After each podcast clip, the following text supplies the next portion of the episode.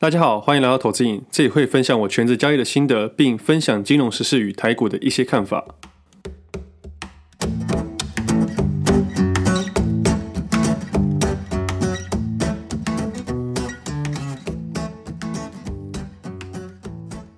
今天时间十二月二十八号星期一，这是我第五十六集节目，我是 Wade。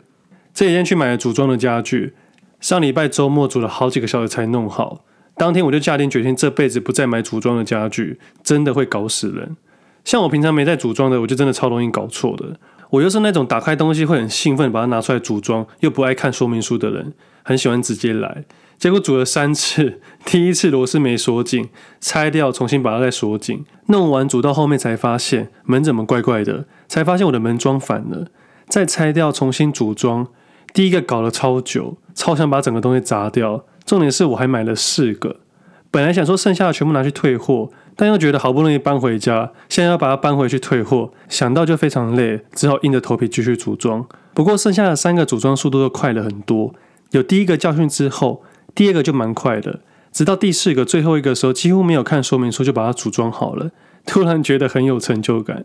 以后组装家具应该就可以得心应手了。不过以正常人来说，我真的是蛮雷的啦。后来才发现，这种组装家具都会有一个逻辑性，大方向不变，正常的人都可以组装的成功。像我这种平常没在组装的人，就很容易搞错，或者是不知道头绪，直到最后才发现自己的错误。这种感觉就像投资心理学一样，你只要几个大逻辑方向正确，你就会往优势的一方前进。什么不要摊平，不要追高，不要借钱买股票，这样的回答都是太笼统了。以真正的交易来说，摊平点。停损点、加码点、切入点，通常都会是同一个点。不要追高，但又要顺势交易，很多人也很难抓到。借钱买股票这件事情也是因人而异。我觉得适度的使用杠杆跟借钱一样，都是很危险的。但就像一把刀一样，你给厨师用，跟给强盗犯用使用，使用者的不同，用途不同，当然会有不同的效益和影响。完全是依照使用者的状况。而投资心理学需要配合逻辑性，更要配合实际面。就像每一个螺丝一样，必须环环相扣。那投资心理学比较复杂一点，涨多也会担心，跌深也会害怕，反正就会有各种的情绪。我自己在实际交易上会有一些做法比较特别。那这些比较特别的方法，并不是数字的问题，而是交易心理层面的问题。就好比我的短线部位上面，在十二月十号到十二月十八号以前的部位都放得很小，但在十二月二十一号开始积极切入。到今天十二月二十八号，几乎是 all in 进去了。可能会想说，为什么我的部位变动这么大？原因很简单，背后是心理层面的问题。我在下个部分会解释一下。但以总资产的概念来说，这占我个人总资产的一部分。而就像我上节说的，当你控制好资金的时候，价位也就不那么重要了，因为还有量的问题。交易世界以外的事件很容易被人家扭曲，甚至会有很多的谎言。有时候政治很难懂，就是因为每个人都说一点点的谎。最后就不知道什么是真的，而最后什么是真的也不那么重要了。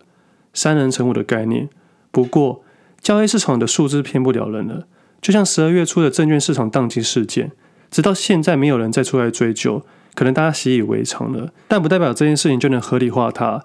也就是因为大多数人都常常沉默，之后才会有一大堆自救会。这件事对我来说，只是认为既然要收证交税，就应该把软硬体搞好，不然钱到底跑去哪里了？而这件事，我在那天就知道不会有结果，而我会发表，仅仅是因为看到螺丝出了问题。自己某个程度上就像一个有经验的组装师傅一样，每天都在组装家具。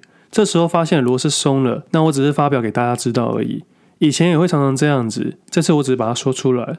那螺丝松不松不是我决定的，只是希望这种事情少一点，以后的自救会也会少一点。像这种比较少发生的事情，大多数人会比较看不出来。就像我在组第一个家具的时候一样。我也不知道原因，直到最后出了大麻烦才知道。但组到第四个的时候，我就会组装了。那如果我组到一百个、一千个的话呢？那我就可以把这件事当做我的专业了。我记得那天发文，还有人在 FB 上面留言说要告我，我也是笑笑就带过了。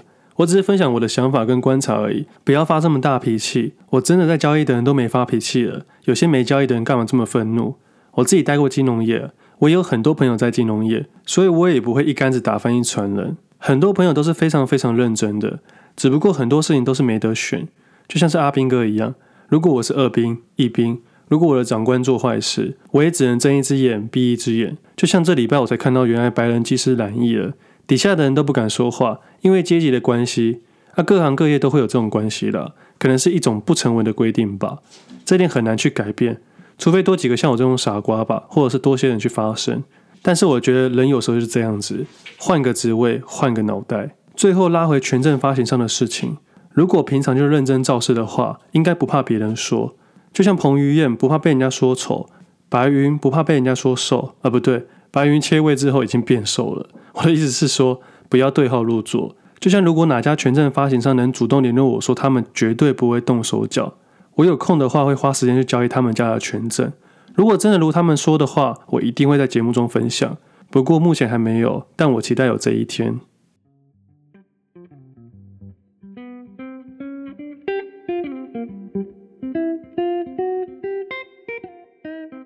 那接下来来聊一下台股的行情吧。今天的收盘是创历史新高，就在快尾盘的时候，我原本券商的软体坏掉了，我赶紧换一家券商去下单，把我原本要下的部位都下下去。我自己是有四家左右的券商啦，但主要是用两个到三个之间。开这么多家的主要原因是因为有些券源不足的时候可以换家去使用，还有一些些实际交易面的问题。其他对我来说目前还没有太大的差别，因为我的手续费都是二点八折以内。不过大多数都是用谈的啦。就是拿过往的记录之类的，只有星光证券一开就是优惠了。我是一个很懒的人，叫我去开别家券商，然后用交易记录或者对账单出去，我完全没有意愿，还要多跑一趟。上次跟星光证券合作后，我就开他们家的户头做我的备用户头。那像今天这种情况，我就刚好用到了。但我有时候在想，他们给新客户这么划算的优惠，他们到底要赚什么？我后来想想，像用这种优惠的方式，是要创造出双赢的局面。他给一个不错的折扣，让客户去下单。假设客户因为交易成本降低而提升胜率的话，这样就可能会下更多单的意愿，自然而然量就会下的比较多。就像这种薄利多销的概念一样，感觉就像一个长期投资的概念，也还不错啦。反正今天就在尾盘不到三十分钟的情况下，赶快换家去下单。我就在想，明天希望不要再当机了。假设明天再创新高，可能震荡又要很大了。不过明天即使没创新高，我相信震荡也有很大。简单说就是明天会很好玩，而我自己的部位在短线交易上面，十二月十号那天录音之后，就尽量保持现金多一点，直到十二月二十一号那天开始切入塑化股，一直到今天十二月二十八号的部位都是获利的，我的短线部位都在市场里面了。只是要这么做，不是要大家赶快跳进来买，或是看未来一定会看涨，这是我自己的交易设计。我习惯在极端只做出重压或者空手的动作，那这是重压，下次可能是空手。完全是看盘面与自己的部位交易，但这种交易逻辑比较难一点，而且很难用一集去解释完。我大概分享一下概念好了。假设你每次收盘都留下获利的部位在账上，隔天的行情你也就没那么在乎了。或许会打破很多电视上的观念，就像我们常常听到的“居高思维”这种无聊的话。就在九月多的这个多头行情里面，投资人在电视上听过多少次的“居高思维”这种话，就像审慎乐观一样，听起来就像废话一样。比喻来说，就像气象报告说的一样，明天的天气是晴时多云偶阵雨，降雨几率到零到一百 percent，就感觉有说跟没说一样。但我依然要强调，投资交易这件事情，你交易的越短，难度越高，但要拉长也很简单。你每周都听我的节目，可以发现主流股在哪个区间，你可以去听听我的想法，再去看看股价的走势，再独立的判断。就像我说的，正常的投资人不要去盯盘，因为我会帮你们盯盘。今天行情很明显都在上升趋势之中，我也不否认自己的部位除了十二月二十一号的塑化股以外，也有十一月中布局的鸿海集团之外，在上周五切入了 PA 三雄，也就是我之前说的八零八六宏杰克跟二四五五的全新，那价格点就不太多说了，因为接下来玩的都是第二波以后的操作了。那像最近在炒作苹果电动车的概念股，我是觉得啦，通常都会先乱涨一波，然后在后面修正的时候才看看谁是真的。我自己也有在今年的上半年就切入红海做长期价位，但是是到十一月十六号那天才开始布局短线的交易。这几天才发现新闻越来越多了。我的想法是这样子的：股价会先反应，新闻会慢慢丢消息测试市场，之后就会有一堆消息开始把周边都乱拉。像今天一五二二提维西也是涨停，上周五二二零一的裕隆也涨停，都是汽车的概念股。今天连车用灯都涨了，而我自己是依照价格去做交易的，所以也就不太多余的判断，我是看着盘面去分享而已。而今天来说，可以注意到的股票真的太多了，连记忆体都在动了。但我不可能全部买嘛，我只玩我自己的游戏。那如果以最近来说，我也会注意到肌肉大厂，就像是一二一零的大成，一二一五的普丰。我猜新闻的题材大概就是莱克多巴胺的猪要在一月一号明年元旦开始进口，然后大家都不敢吃猪肉，要改吃鸡肉，我觉得很好笑。但股价真的涨了，这就是一个炒作的题材啊！我有时候还蛮喜欢新闻一直找题材的行情，这样才会有一堆新鲜人进来补单。那如果有经验的投资人，我就坐在里面慢慢等喽。我依然会维持自己的投资节奏。最后我想说的是，我分享了这么多金融的事情，我心里自己有个底了。我应该无法回去金融业了。其实我一直开始在录音的时候，我会尽量避免去谈到股票，因为我不希望大家乱跟单。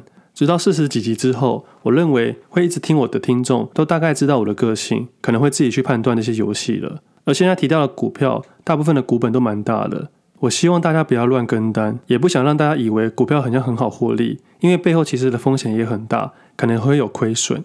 也有发现，我大多都在讲全职股，让一些手痒的听众至少能避免流动性的问题。而投资你的理念，也是希望所有的听众能设立属于自己的投资游戏。新来的人可能会觉得二零二零年很特别，股票很特别。不过，股票市场每天都会有大涨或者大跌的股票，一个涨停板或是一个跌停价，可能就是十 percent。一个不小心，很有可能破坏你原本的投资计划。而交易市场上每年都会有主流股，今年的主流股一开始涨势刚好都是大型全值股，台积电、联电、联发科。但其实每一年的交易市场都有主流股，只是刚好这次是权值股。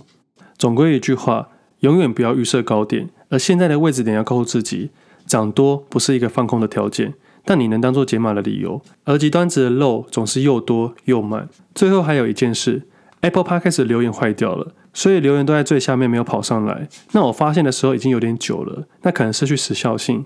所以从今天开始，有想问的问题或想给我的话，都可以在底下留言，我会重新回答，重新去看。那今年快要结束了，我不知道有多少听众支持我们。如果觉得我们的节目有帮助，也希望我们继续下去，可以给我们五颗星的评价。听众们的支持鼓励会是我们坚持下去的动力。我们今天节目先到这里，我们下次见，拜拜。